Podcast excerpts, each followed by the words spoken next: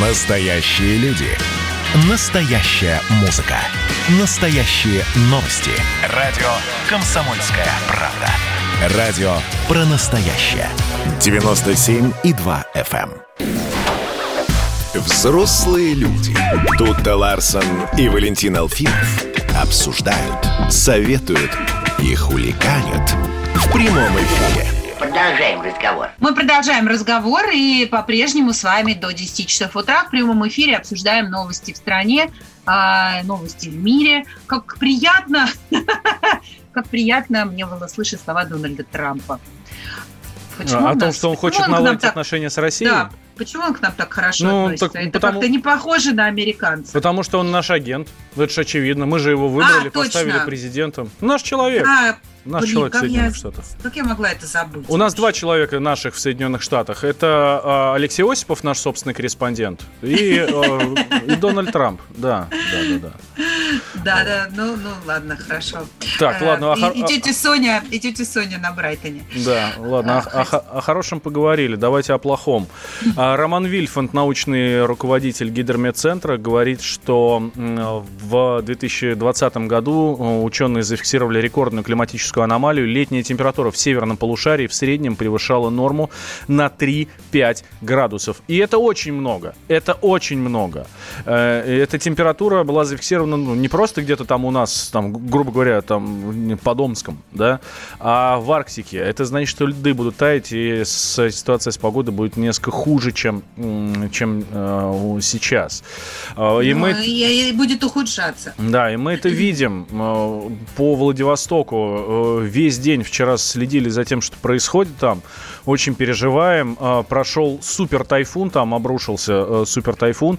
Э, Картинка совершенно ужасающая, как, не знаю, в каких-то постапокалиптичных фильмах, я не знаю, какой-нибудь там послезавтра или еще что-то, да.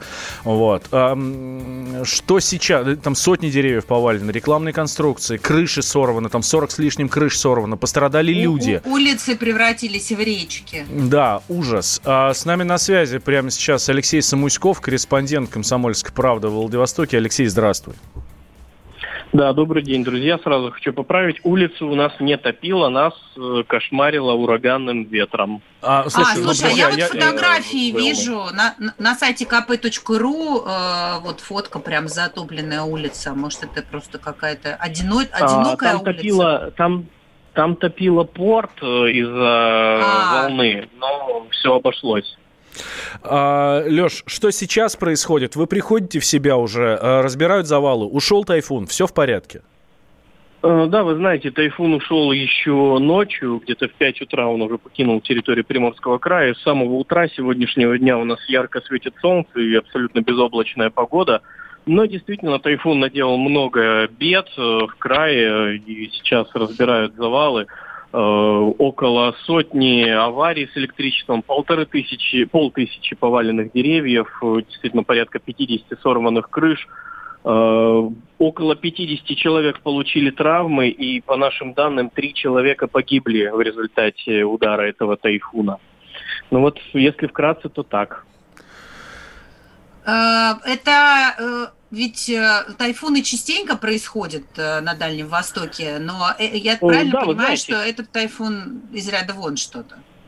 Да, действительно, потому что тайфуны для нас не редкость. Каждое лето к нам захаживает от двух до пяти тайфунов. Ну вот в этом году, по-моему, уже седьмой это был, а, нет, девятый, прошу прощения, девятый их тайфун по счету. И такой действительно разрушительной силы не было давно. Мы побили 50-летний рекорд по шквалистому ветру. 41 метр в секунду был зафиксирован ветер. Последний раз такой фиксировали в 1969 году. На мысе Табизина, что на русском острове, э, ветром или волной смыло железный маяк, который там высотой где-то в 2 метра. Ну, действительно, э, годами стояло это сооружение. Печально известный Lion Rock, который тоже много наделал бед в 2016 году, не смыл этот маяк. А вот э, Майсак все-таки похозяйничал здесь и смыл этот маяк. И действительно, пару, плавущий док даже оторвало, если вы видели по кадрам, там тоже э, люди пострадали. Да, и он, и он таранил, и он таранил корабли э, Дальневосточного флота, да. Да, Тихоокеанского флота таранил корабли и подводные лодки, которые были пришвартованы возле катерной улицы, где как раз-таки вот он разгуливал. Действительно, удар был мощный, ветер был сильный, ну, поваленные деревья тому свидетельство и масса отключений как электроснабжения, так и горячего и холодного водоснабжения, потому что вслед за отключением энергии отключаются насосы, которые подают воду. Поэтому да, вчера действительно был апокалипсис. Кое-где еще... Скажи, а слушай, я вот я смотрю э, видео людей на улицах, э, которые там держатся за фонари, практически их отрывается ногами от земли. А, а было ли аварийное предупреждение? Э, ну, людей просили остаться дома? Э, да, действительно, у нас было и штормовое предупреждение, и за 3-4 дня мы заранее, как и все наши коллеги СМИ, и все власти, э, говорили о том, что действительно будет очень э, жесткий тайфун, будет ураганный ветер. Всех предупреждали, но, как вы знаете, не все же у нас верят тому, что пишут СМИ. Кто-то хотел на личном опыте, так сказать, проверить, э, насколько там все серьезно. У нас же и мосты перекрывали из-за того, что там и аварии происходили из-за шквалистых ветров. Но тем не менее, вот такая ситуация действительно имела место быть. Да, людей предупреждали. Губернатор даже у нас обращался к, на, к населению, чтобы люди не выходили из дома. Мэр Владивостока всех порекомендовал заранее отпустить э, домой, чтобы они не сидели на работе. Предупреждения были. Да, Леш, спасибо большое. А, с нами на связи был, а, собственно, корреспондент «Комсомольской правды» в Владивостоке Алексей Самуськов. Да, ситуация, конечно, ужасная. А, и меня больше всего вот во всех... Когда, всегда, когда мы говорим о погоде, когда мы поговорим о дождях в Москве, или там о засухе в Сибири, или вот сейчас о тайфунах в, в Приморском крае, меня больше всего напрягает, пугает, ужасает, я не знаю, какие еще эпитеты подобрать, тот вопрос, что рекордный каждый раз что-то рекордное. Рекордная засуха, рекордное подтопление, рекордный тайфун. И меня... Каждым годом мы бьем рекорды. Да, и меня это, правда, очень сильно пугает. С нами на связи климатолог, руководитель программы климата и энергетика Всемирного фонда дикой природы Россия Алексей Кокорин. Алексей Олегович, здравствуйте. Здравствуйте. Здравствуйте, доброе утро. Алексей Олегович, почему такой сильный тайфун прошел по Дальнему Востоку, по Приморью? Почему снова рекордный? Почему э, вот рекорд там 60 какого-то года, 69-го, что ли, года был побит? Ну, вы знаете, есть два момента. Первый, конечно, что мы ведь замечаем что-либо только когда оно икордное, а когда не икордное, мы этого не замечаем. Это тоже вопрос психологии. Но, к сожалению, рост икордов – это не только потому, что наша психология, а потому что объективно – как бы говоря образно, климатическая система больше расшатана. Климат более нервный, больше экстремальных явлений. Конечно, не все из них можно увязать по физике явлений с глобальным потеплением, то есть воздействием человека на концентрации парниковых газов в атмосфере, но многие можно. И в том числе есть много работ, говорящих, что на тайфуны это тоже влияет. Вот в том, что сейчас произошло на Дальнем Востоке, люди виноваты? Нет, ну, знаете, тайфун, конечно, естественное явление, безусловно. Но очень серьезный момент, как на всевозможные естественные явления, будто тайфуны или циклоны, или, например, эль это еще более гигантское явление, только в южной части Тихого океана, как влияет э, небольшое усиление парникового эффекта. И тут есть самые разные э, как бы предпосылки. В частности, то, что от глобального потепления теплее верхний слой океана 50-100 метров, это факт. Это одна из предпосылок образования тайфунов и сильных тайфунов. Но есть и другие предпосылки. Они пока не столь изучены. Но, конечно, лучше-то ориентироваться на худшее и готовиться к худшему. И поэтому лучше принять ту сторону, что тайфуны будут усиливаться постепенно. И действительно, рекорды каждые там сколько-то лет биться будут. А как нам к этому готовиться? Вообще человечество может как-то научиться контролировать эти климатические аномалии, чтобы избежать вот таких вот э, трагедий? Ну, вы знаете, в 90, а может 99% случаев все-таки могут. Во всяком случае, на территории России уж точно. То есть, ну вот штормовой ветер. Только что корреспондент э, Косовской правды говорил, что некоторые хотели на своей э, шкуре проверить, так ли это. Но, видимо, надо больше верить э, метеорологам, больше верить прогнозу погоды, с запасом действовать. То есть, маяк подмыло, да, он был сделан на определенные волны, скажем так. Так, значит, надо делать с большим запасом. Это универсальный совет, тоже относится к вечной мерзлоте с массой других вещей. То есть, конечно, в мире есть, скажем, острова, которых уже не будет, точно. То ли через 30 лет, то ли через 60. Но остров Русский к ним, конечно, не принадлежит. И в России таких островов нет. Это в основном в тропиках, в Тихом океане в основном. Ох, Э, все как- равно как-то страшновато. Да, когда ждать следующего подобного тайфуна? Уже в следующем году? Знаете, может быть, даже и в этом. То есть вот череда тайфунов, э, в общем, в принципе, они образуются целый год в тропиках, но в основном, конечно, с июня по октябрь. Ну, а такие, которые могут дойти до Японии и дальше даже до Приморья, а сейчас даже до Хабаровского края, что, в общем, удивительно. Э, Ну, обычно это август только месяц. То есть, скорее всего, столь сильный в этом году, конечно, не будет, чтобы добило до нас. Но, в принципе, сезон еще не закончился. Ну, в следующем тоже, безусловно. Ну, главное, предупрежден, значит вооружен. Я верю в нашу Да, вот науку. это очень важный момент, принципиально важный момент. И, конечно, адаптация ко всем этим явлениям, приспособление должна быть с запасом, заранее, а не методом лафта- латания дырявого кафтана. Да, спасибо большое, Алексей Олегович. Э, Климатолог, руководитель программы «Климат и энергетика» Всемирного фонда дикой природы России Алексей Кокорин был с нами на связи. Э, Слушайте, ну, я уже сказал, да, что меня вся эта история, конечно, очень пугает. И, э, правда, да, ну, если человек на это все дело влияет, слушайте, ну, я не знаю, давайте подумаем о том, чтобы, не знаю, там, мусор раздельно нам собирать, меньше там парниковых Ну, газов всё, выбрасывать всё. там, на машины. Грета Тунберг в тебе проснулась. Слушай, ну, а, я, я к ней отношусь так Можно очень... мед можно есть.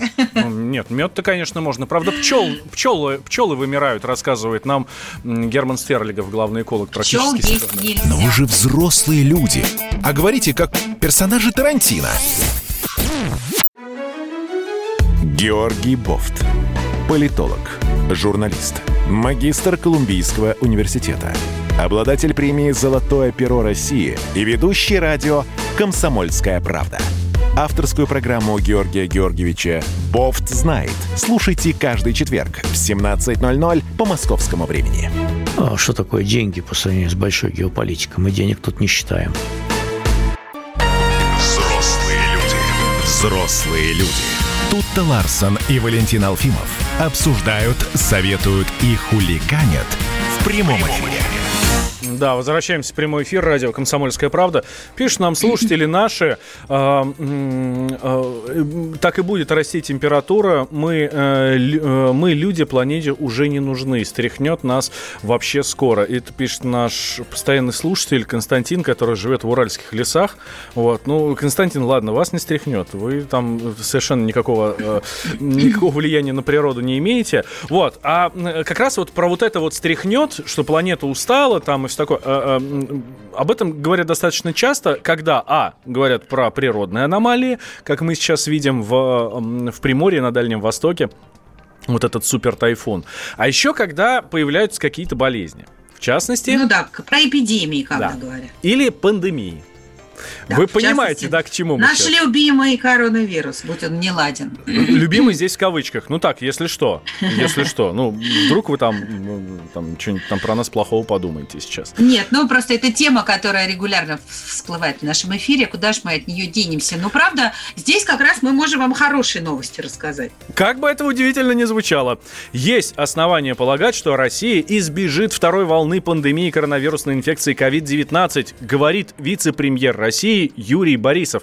Он выступил на сессии Столыпинского форума, вот, и эм, говорят, эм, первая волна привела к различным ограничениям для промышленности и проблемам в экономике, и я вам авторитетно заявляю, что этот период для предприятий ОПК пройден без срывов. Предприятия ОПК абсолютно точно выдержат все планы. Вот. И есть основания полагать, что мы избежим второй волны эпидемии. Вот. Об этом, соответственно, э, ну, не просто э, Юрий Борисов говорит, да, а, ну, понятно, что он ссылается на экспертов, на Министерство здравоохранения, ну, вот, которые там делают свои выводы, показывают свою статистику и Да, а, а мэр Москвы Сергей Собянин еще раньше заявил о том, что второй волны коронавируса в Москве э, не будет. Вот прям даже так сказал. Не, не ожидается или там маловероятно, а прям вот не будет. Вот. А еще э, ну, тут э, на том же самом Столыпинском форуме, на котором Юрий Борисов выступал, э, э, это э, заммэра столицы Владимир Ефимов рассказал, что э, в Москве потратили порядка 300 миллиардов рублей на борьбу с коронавирусом. Это э, закупка лекарств, оборудование в больнице, переоборудование больниц самих непосредственно, открытие новых стационаров, даже стройка новых стационаров, а действительно такого тоже было очень много. Вот. Ну, соответственно, на все это дело 300 миллиардов рублей потратили. Ну, такие вот дополнительные затраты. У нас на связи президент Российского медицинского общества, профессор, доктор медицинских наук Евгений Очкасов. Евгений Евгеньевич, здрасте. На линии через некоторое время вы сможете... Евгений Евгеньевич остаемся. очень занят. Евгений Евгеньевич, да, мы остаемся на линии. Все Дождемся. Хорошо. Все хорошо. Так, э, в то же время на сегодня э, э, у нас есть вакцина, зарегистрированная уже первая в мире спутник ВИ, которую будут испытывать до конца 2022 года. Да, и сейчас как раз а, пошла третья волна вот этих вот испытаний. Испытаний. И смотрите, у нас губернатор Курской области Роман Старовой Старовойт, значит, э, привился. Владимир Жириновский привился. Даже, даже премьер-министр Белоруссии э, Роман Головченко говорит, я тоже хочу испытать на себе эту вакцину. Так что и там тоже она будет. Да, а число подтвержденных случаев заражения коронавирусом в России превысило миллион человек. А, да, сейчас уже миллион девять тысяч девятьсот девяносто пять. Вот. Да. От э, ковид умерли 17 528 человек. Выздоровели с начала эпидемии более 826 тысяч я не, вот Почти 827 тысяч человек. Почти 827 да, тысяч человек. Да. А, так вот, с нами все-таки Евгений Евгеньевич Очкасов на связи, президент Российского медицинского да. общества, профессор, доктор медицинских наук. Евгений Евгеньевич, здравствуйте. Доброе утро. Смотрите, нам правительство заявляет, что ну, есть основания полагать, что не будет второй волны коронавируса. Собянин даже не говорит, что не есть основания, а просто говорит, что не будет в Москве второй волны коронавируса. Вы с ним ну, согласны? Надо понимать, что такое э, вторая волна. В том масштабе, которая была первый раз, конечно, не будет. Это я полностью согласен. Но подъем заболеваемости он логичен, потому что э, против законов природы сложно пойти, и в осенний период всегда есть подъем э, респираторных э, заболеваемости респираторными вирусными инфекциями. Это связано и с температурным фактором на улице, и с сезонным э, таким временным э, снижением иммунитета э, у населения и так далее. Но пугаться этого не нужно. А, потому что у нас достаточно хороший сейчас а, уже опыт борьбы с коронавирусом. Люди сейчас предпринимают а, индивидуальные меры защиты, выполняют, и это надо соблюдать. Поэтому я бы осенью все равно бы не рекомендовал бы расслабляться бы, и вот этого всплеска не будет. Только при большого, только при одном условии. Если люди будут э, продолжать выполнять режим самосохранение, индивидуальные защитные маски, э, соблюдение дистанции, все-таки э, стараться э, избегать эм, таких массовых скоплений людей именно вот на осенний период. Евгений Евгеньевич, но ведь э, у нас помимо коронавируса есть масса других респираторных заболеваний. Есть и... грипп, есть разные виды ОРВИ. Конечно. А теперь при каждом, то есть как, как только у тебя начинает свербеть в носу и першить в горле, ты тут же бежишь сдавать анализ на ковид, получается, от страха. Очень правильно вы подметили будет подъем, как всегда, как каждый год мы наблюдаем и гриппа, и других респираторных заболеваний. И э, это естественно. Конечно, сейчас люди напуганы, и самое на сегодняшний день э, тяжело протекаемое заболевание – это как раз коронавирусная инфекция. Поэтому, конечно, чтобы э, все-таки противодействовать коронавирусной инфекции, действительно э, сейчас необходимо проводить термометрию, быть э, как бы в состоянии повышенной бдительности. И это правильно, что измеряют температуру в учебных заведениях, в там, общественных, публичных местах на входе. Это все очень правильно. Отслеживать случаи выявления, потому что самое опасное из сегодняшних дней респираторных заболеваний – это э, коронавирусная инфекция, действительно. А вот вы говорили о природе и естественных вещах, которые в природе происходят. И мы не раз слышали от наших экспертов, что для вируса, естественно, ослабевать по мере, значит, его там внедрения в общество, ну, в человечество. Можем ли мы такое же ждать от коронавируса? Конечно, конечно. Это будет происходить по мере накопления коллективного иммунитета. Но сегодня пока об этом говорить не приходится. Почему? Потому что распространение коронавируса, э, вот э, иммунитет, у кого есть выявляли, по разным исследованиям, в отдельных регионах страны 20-25%, не больше. Но при этом есть еще что важно. Э, какое количество этих, этого иммунитета, оно эффективное. То есть вот выявлены антитела, у кого они вирус нейтрализующие. Вот проведено исследование сейчас в Сеченском университете академик Раулов, академик Российской академии наук Александр Викторович, он совместно с учеными из Венского университета провел большое исследование, где показано, что только 50% всех случаев, где выявлены антитела коронавирусу, в 50% имеются вирус нейтрализующие вот такие вот активные тела. Понятно. Антитела. В общем, пока, пока в этом плане нам хороших новостей ждать не приходится. Спасибо огромное. Евгений Ачкасов, президент Российского медицинского общества, профессор, доктор медицинских наук, был с нами на связи. Будем надеяться, что действительно второй волны не будет.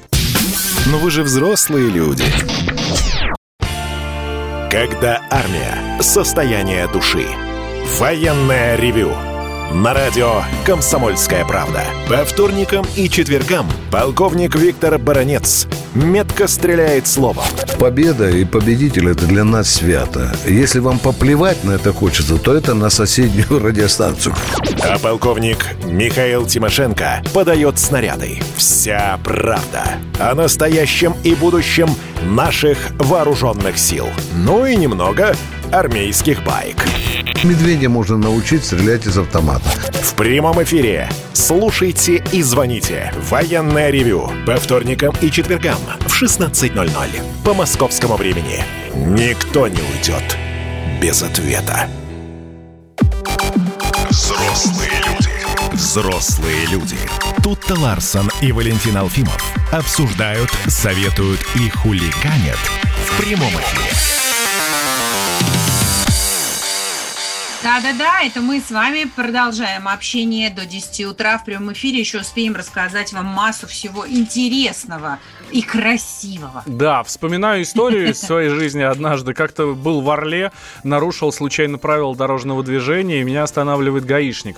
Э, говорит, э, ну, там документы, все такое, и пока, значит, он оформлял мне вот это вот нарушение, я там под знак повернул, ну, так ничего особенно страшного, но неприятно. Вот, и он такой говорит, что, говорит, на номера денег не хватило. А у меня номер 109, 199, ну, регион 199, а номер 109, да? Вот, я говорю, да ладно, ладно, хорош, говорю, я получил, как, как все, ну, в ГАИ, в очереди, все такое. Он такой, а, ну давай заливать, типа, да, на одну девятку еще денег не хватило, что было 199-199. Ну вот, я тогда не понял, о чем он говорил, вот. Ну так, ну нет, по понял, понятно. Ну, ну, мне не удалось ему объяснить, что все это совершенно бесплатно и получил в очереди. Вот. А еще вспоминается история, как вот когда появились номера три семерки, да, в вот по по последние, точнее предпоследние уже в Москве, а, вот когда регион 777 появился, а, номер А001АА, а, то есть самый первый из этой серии, вот, тоже в средствах массовой информации все вдруг, все э, дружно говорили, что нет, по очереди, вот, получила женщина на Мерседесе, там, то ли GL, то ли Гелендвагене, в каком-то там совершенно космическом, э, в космической комплектации. Вот. Это я к чему все? Про красивые номера. Ты тут, Ларсон, у тебя красивые номера или не очень? Нет, зачем мне красивые номера, которые легко запоминаются? Я вообще великий конспиролог. У меня красивый телефонный номер. Причем э, он красивый не с точки зрения набора цифр, а с точки зрения его произношения, фонетики. Он легко запоминается и легко произносится. Так, дай сейчас произнесу. Сейчас произнесу в эфир. Не смей. Потому что красивые номера телефона, например, бывают, знаешь, типа 8 916 444 4444. По идее, это запомни. Ну, как бы неудобно. Вот. Э, но э, я никогда не хотел красивый номер автомобильный. Я вообще не понимаю, зачем это нужно. Это какие-то дурацкие понты, особенно еще и учитывая то, сколько это стоит. А потом тебя легко запомнить, и твой номер э, у всех будет на виду, на слуху, там, я не знаю, у тех же э, сотрудников ГИБДД. Раньше-то не камеры стояли, а живые люди, и они могли обладать неплохой памятью на хорошие, красивые номера. Ну, вот Потому что такой номер, знаешь, такой номер – это объект лишнего внимания. Если у тебя хороший, крутой номер, значит, у тебя скорее всего, много денег. Если у тебя много денег, значит, у тебя в машине может лежать какой-нибудь ноутбук. Надо разбить стекло и залезть туда, да? Или Вот. оставить тебя, чтобы оштрафовать. А желающих поиметь себе хорошие номера достаточно много, и теперь это можно будет сделать совершенно официально на аукционе. Вот, в общем, будут продавать красивые номера. По крайней мере, Минэкономики разработала и даже уже направила, направила в правительство проект вот такого вот Не постановления. прошло и 20 лет. Да, просто. минимальная цена. Минимальная цена на аукционе будет 600 тысяч. Это, сам, э, это за самые дорогие номера с одинаковыми цифрами, одинаковыми буквами. Ну, типа там А, 3 единицы АА, да, или В, 3 восьмерки ВВ. Ну, а, все кругленькое, красивенькое такое, да. Вот. А, а, а максимальная, ну, вроде как планируют, будет, значит, 6 миллионов. Ну, так достаточно серьезно, достаточно много. Слушайте, а кто-нибудь знает, сколько, ну, извините, конечно, я сейчас, это, видимо, буду озвучивать какие-то коррупционные схемы, но кто-нибудь знает, сколько подпольно стоило купить вот эти номера? Мне просто интересно, это сопоставимые суммы или все-таки, ну, 600 тысяч за, просто за циферки? Мне кажется, это much, нет? Э, По-моему, это сопоставимые суммы. Я никогда этим вопросом не задавался, но вот еще там тогда, вот, вот в те вот да- далекие времена, там, середине 2000-х, э, слышал цифры, да, и как раз они были примерно такие. А Антон Шапарин, вице-президент Национального автомобильного союза, как раз нам и м, прокомментировал всю вот эту историю, и как раз про черный рынок говорил, да, вот который сейчас все-таки до сих пор существует. Но все-таки, по его мнению, пока это достаточно сырая платформа. Идея нравится, но, к глубокому сожалению, чиновники Минэкономразвития превратили ее в какую-то Санта-Барбару. Потому что она продолжается уже который год, до сих пор нет ни механизма, ничего, хотя поручения президента отдавались много лет назад. И в том виде, в котором она ре- реализуется, она, конечно, э, не составит никакой конкуренции а, ровным счетом черному рынку а, автомобильных номеров. Все останется примерно так и было. Собственно, поэтому все представители там э, вот, специализированных порталов и телеграм-каналов, которые занимаются торговлей номерами, они эту реформу поддерживают, потому что она ничего не меняет.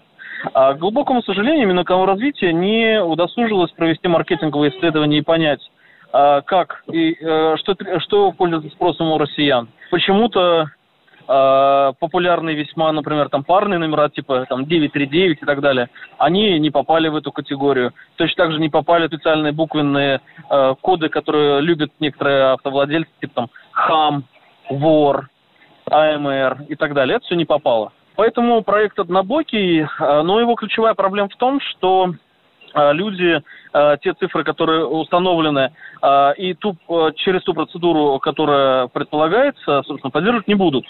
Э, Месячный аукцион – это долго. У перекупщика купить гораздо быстрее. Э, Перекупщики точно так же будут недооцененные номера забирать на аукционах. Так что, к глубокому сожалению, реформа выглядит сырой и непроработанной, хотя и очень нужной нашему обществу.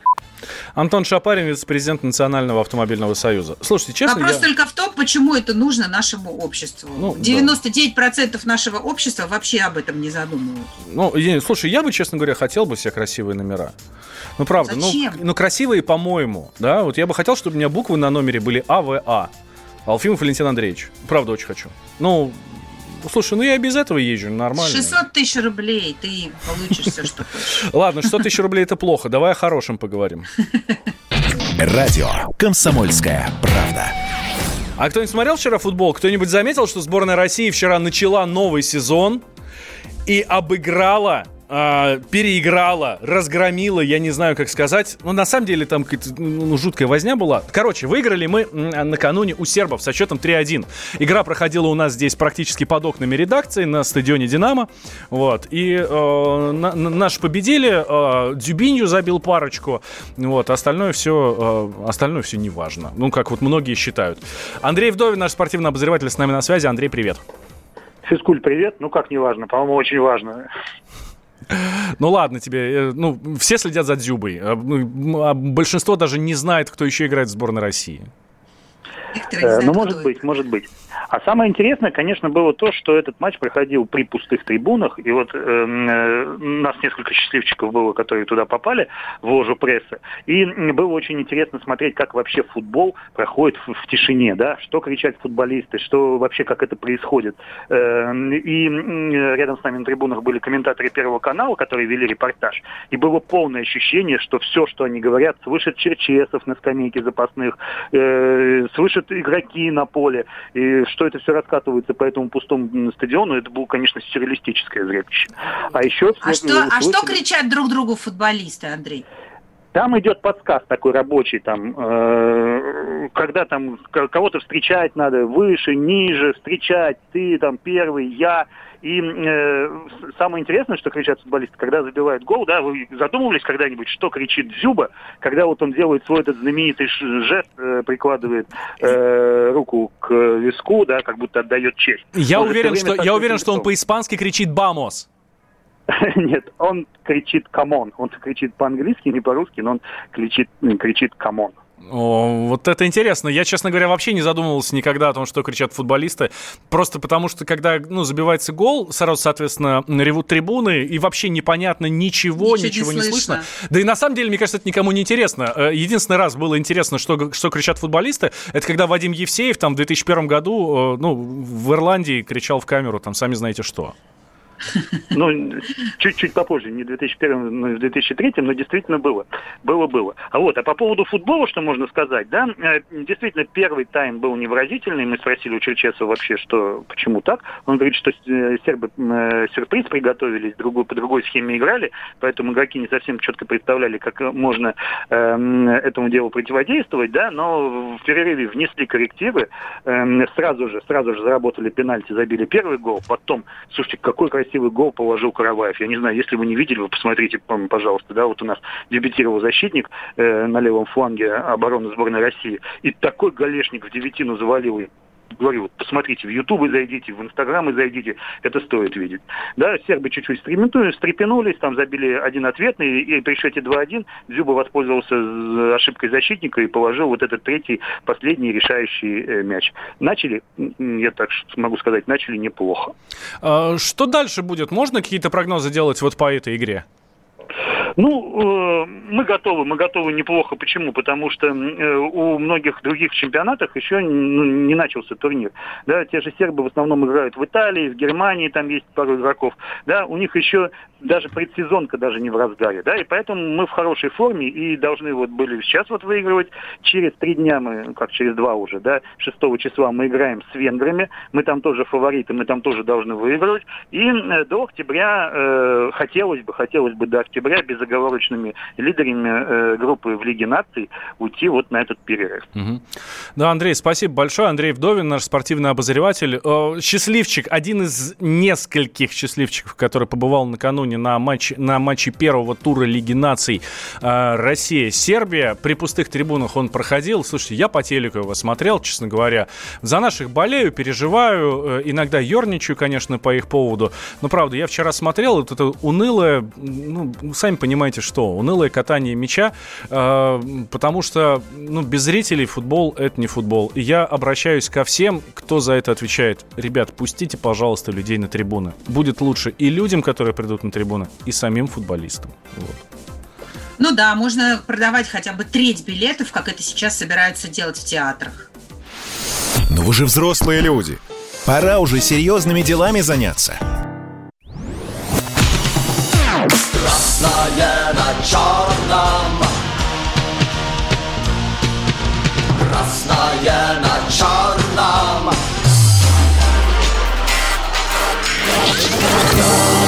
Вода И в небе смешки ломаных стрел. Я руки протягивал вверх, я брал молнии в гость. Снова летят дороги День просвет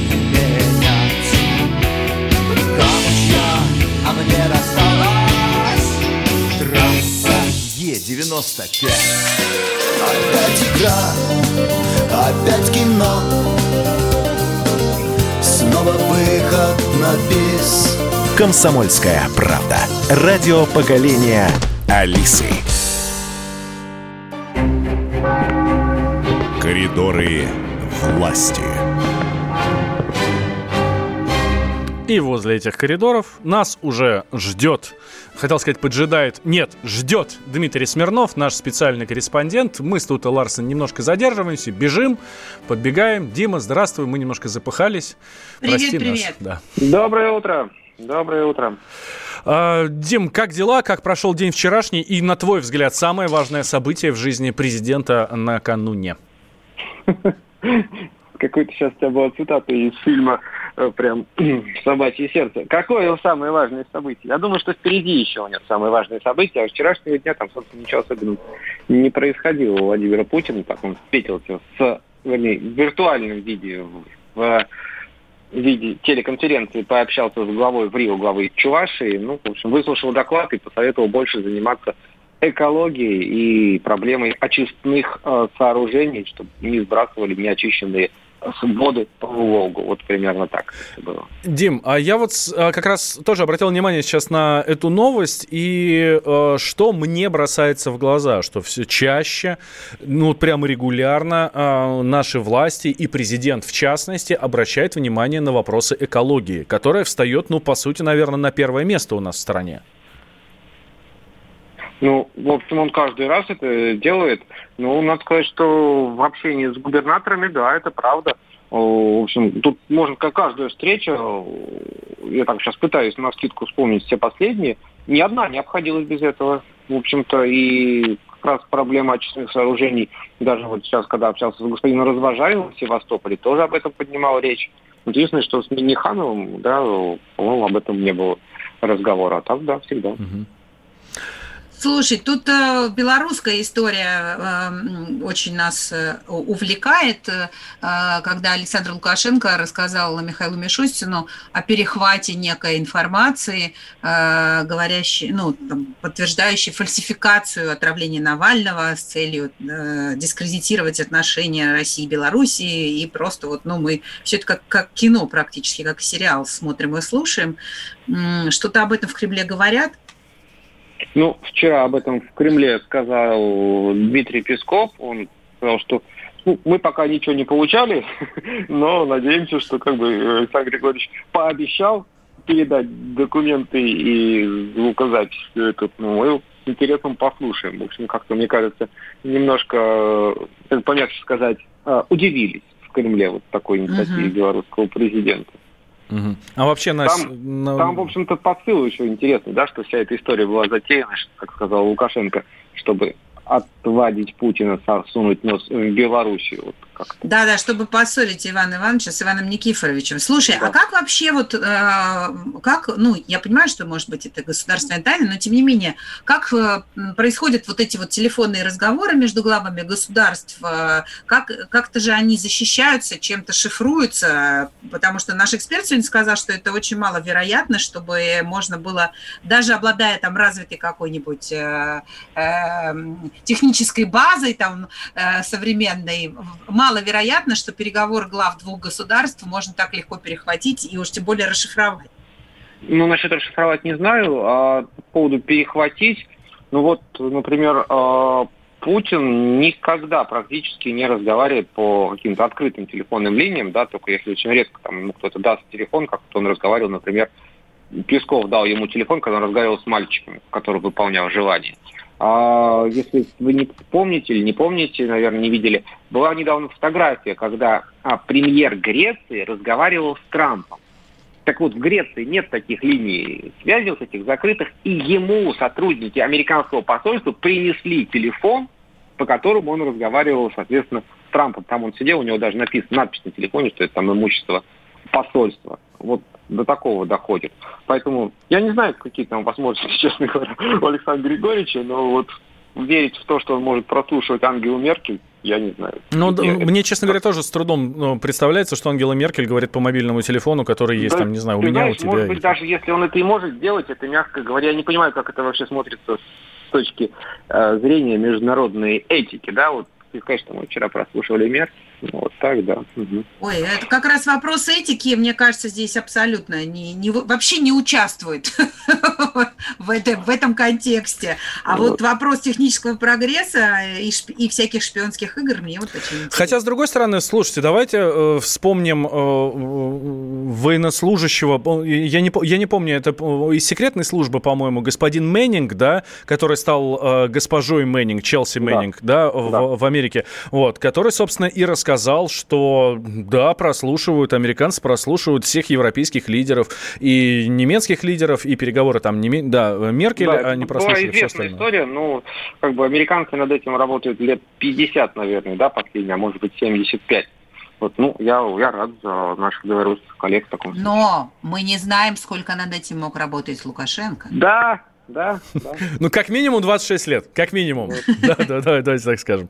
А, Дим, смотри, еще читаю э, ленту информационных агентств. Путин заявил о готовности совместно с властями Китая не допускать войн. О чем речь? Ничего ну, не понимаю.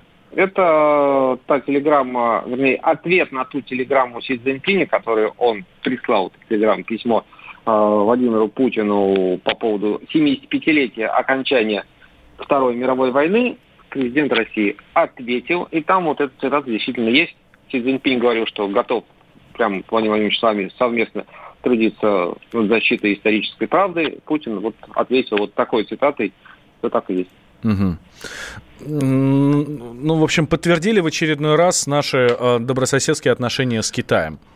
Ну, в общем, да, это такая дежурная, конечно, может быть, фраза, но она, тем не менее, угу. с США мы не обменялись, к сожалению, да, такими и еще читаю новости. Путин рассказал о бросившихся, э, э, о бросившихся получать пособие безработных россиянах. Это э, где было сделано э, и э, о чем, собственно, речь тоже?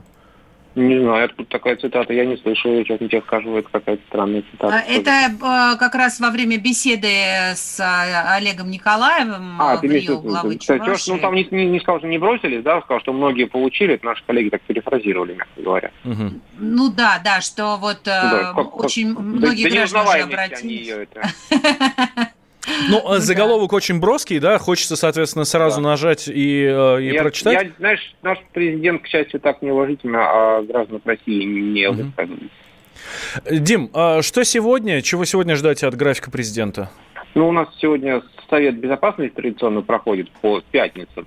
Вот. В прошлую пятницу, надо сказать, что, наверное, многие в Беларуси напряглись после того, как стало известно, что Путин предметно и по всем ведомствам обсуждает ситуацию отношения с соседней страной.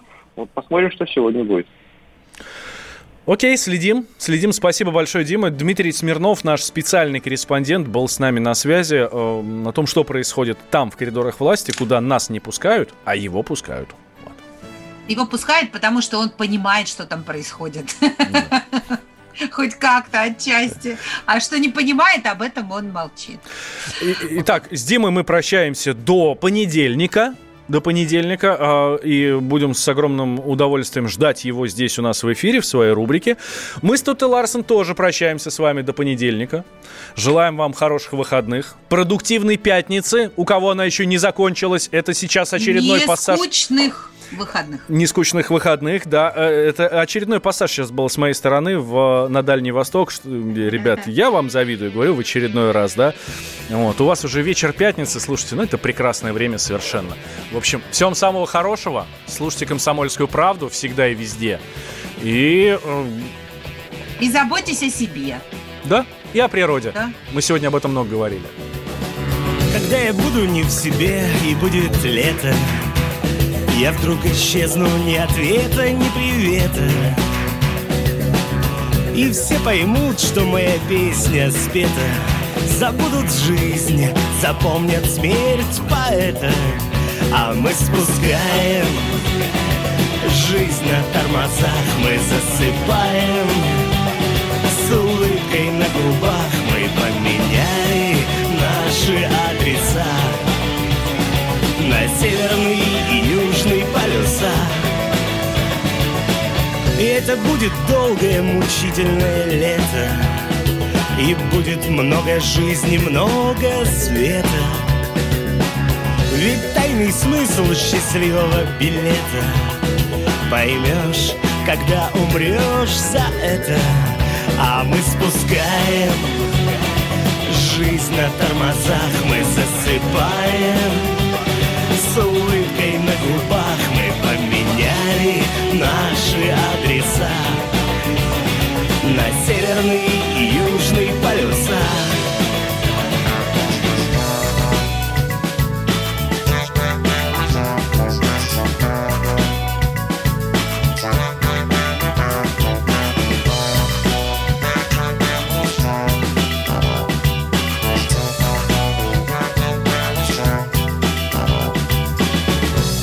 прошло и никто не заметил. Никто не вспомнил 2003 Где были мы и кто был с нами? Какие девушки с какими волосами? А мы спускаем Жизнь на тормозах мы засыпаем С улыбкой на губах наши адреса. На северный и южный полюса